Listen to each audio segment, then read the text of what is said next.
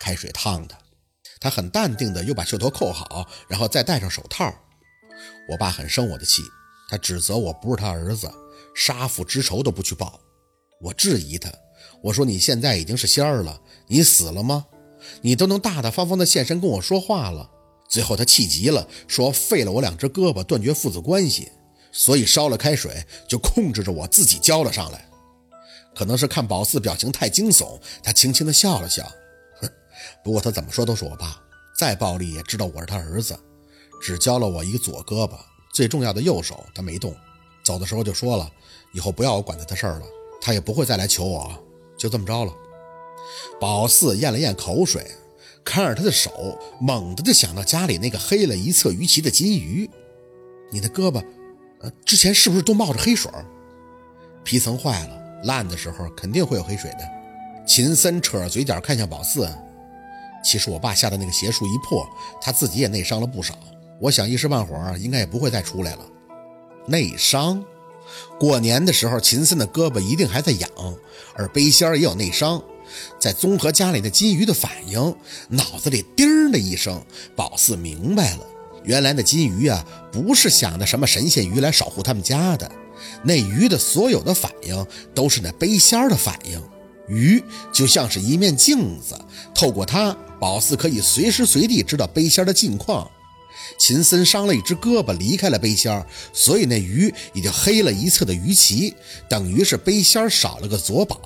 至于内伤，看那鱼就知道了。它泱泱的不爱游，可宝四用油笔一戳，它还能来劲儿。这就说明那个背仙虽然折了这个秦森，但还能蹦的大发呀。薛宝四，宝四机灵了一下，回神看过秦森啊。秦森有些无奈的看宝四，你很怪我吧？打去年冬天从你家走的时候，我就一直在想用什么方式告诉你这些了。我其实一点都不想做这样的事儿。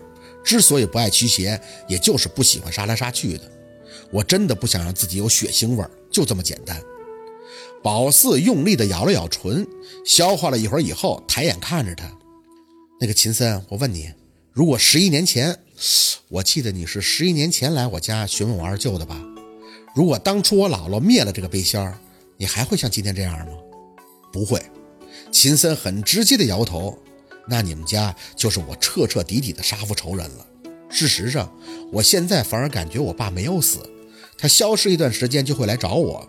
仇恨，我小时候真的很仇恨，但越长大越知道一些事情，反而放下了。宝四心里提了几分，想到了小时候舅姥爷跟姥姥说过的话，他说：“只能镇不能除。”顾忌的也是秦森这一层吧。如果让他被仇恨彻底蒙了眼，那后果是不敢想象的。可现在大不相同了，他能一直看到自己的父亲，也清楚的知道自己的父亲是何等的无理取闹，所以他的天平也开始倾斜了。手指屈起握紧，舅老爷跟宝四说过，那个背仙儿是自作孽不可活，杀他就是再造恶果。当时宝四也没太明白。现在是完全懂了，这恶果就是秦森杀了背仙儿，真就彻底杀了他爹。因为没有动过那背仙儿，宝四一家人一直处于受欺负的弱者状态，反而让秦森回了头，不再帮自己的父亲了。这是不是算得上是那个背仙儿自作孽了？舅老爷呀，宝四对您那真是肝脑涂地了。那个看着秦森，宝四又不知道说什么了。这个复杂呀，嗯，我师傅说过一句话，他说若遇疾苦，放下便是超脱。你放下了，你就超脱了。你这胳膊好好养养。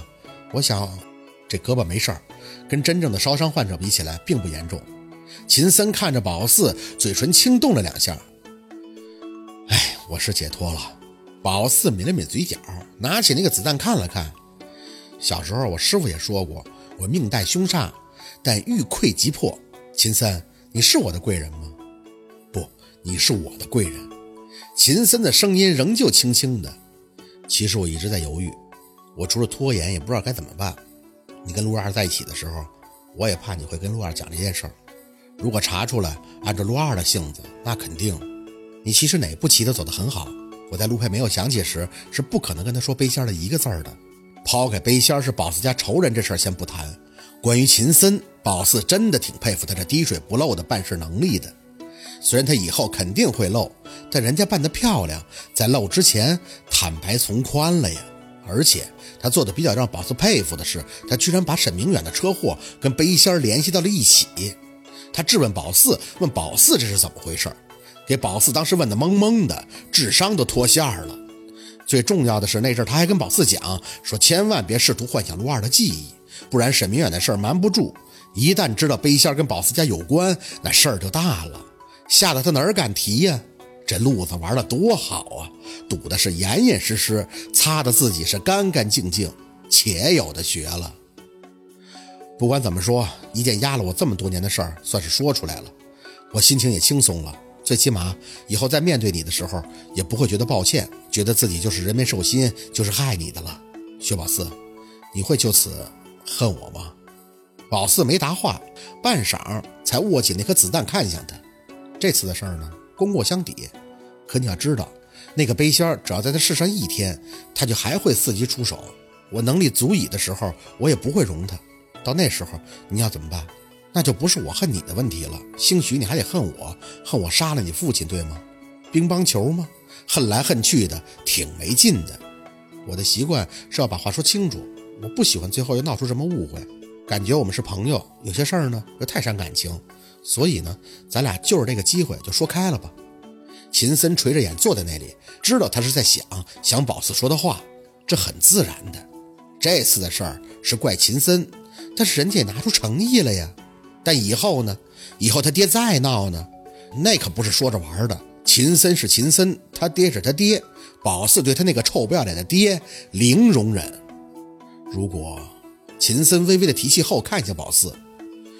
如果有一天我爸再次侵犯到你或者你们家里人，我不会插手的。正如他所言，他跟我恩断义绝，你可以废了他的道行，让他得到应有的惩罚。但我唯一的请求就是，不要灭了他的元神，让他好生上路，有个转世投胎的机会。作为他的儿子，我希望之后还能上坟去祭拜祭拜。宝四没好意思说：“你爸那样能上路吗？他下去肯定得遭罪呀。”所以这才在人世间修成了散仙猫着的。想归想，头还是点了点。当然，这也是我希望的，让脏东西灰飞烟灭这种事儿也伤自己的阴德，我也不爱做。秦森看着宝四，苦涩的笑笑，还能做朋友吗？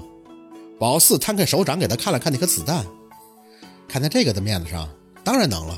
我也谢谢你跟我说了实话，最起码让我看到了真诚，这个不容易啊。要说没有阴影，那不可能。若文都差点死了，宝四求不了仙儿，淋着雨都要疯了。可已经走到这一步了，人家能把话说得清清楚楚，那也真是不容易。不然继续骗下去，不也一样还得中招吗？那句话怎么说的？迷途知返吗？既然都有苦衷，那么宝四选择原谅。谢谢。宝四下巴示意了一下他的手，别谢了，你也不容易，开水烫到胳膊和手，那得多疼啊！说实话，你爸是你的软肋吧？以前是。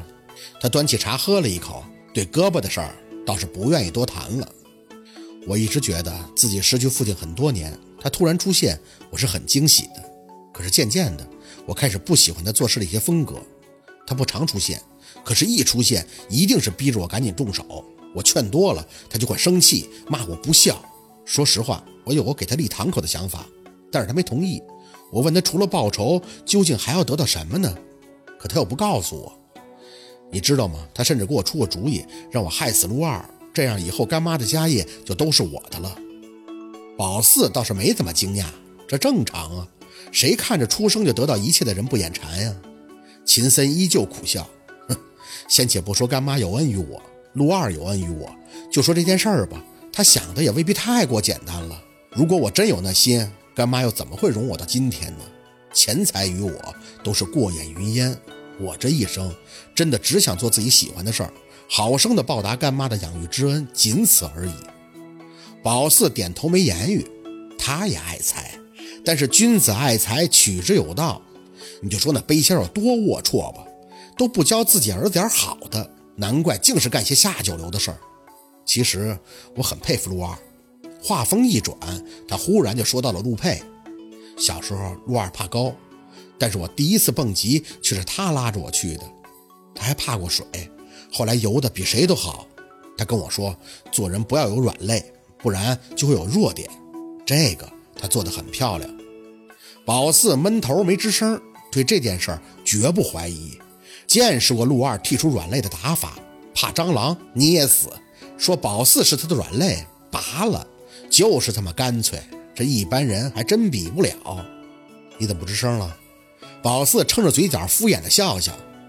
今天的信息量太大了，我得消化消化。秦森点头，是我唐突了，可是我实在是找不到合适的机会。这次回去我就去陆二身边了，下次再回来也是短期的陪陆二去项目上看看，彻底回来怎么也得两年。你不想问问陆二的近况吗？宝四的头摇得跟拨浪鼓一样。嗯，不想。沈舅舅下葬以后，他好了很多。我想应该是沈舅舅经常给他托梦吧，以前沈舅舅都没有这个机会的。哎，对了，你没有让我带他画吗？没有。宝四特无奈的笑笑，咱不提他行吗？真的，我不想提。他认真的看了宝四一会儿，随即点头。好，好，今天的故事就到这里了，感谢您的收听。喜欢听白好故事更加精彩，我们明天见。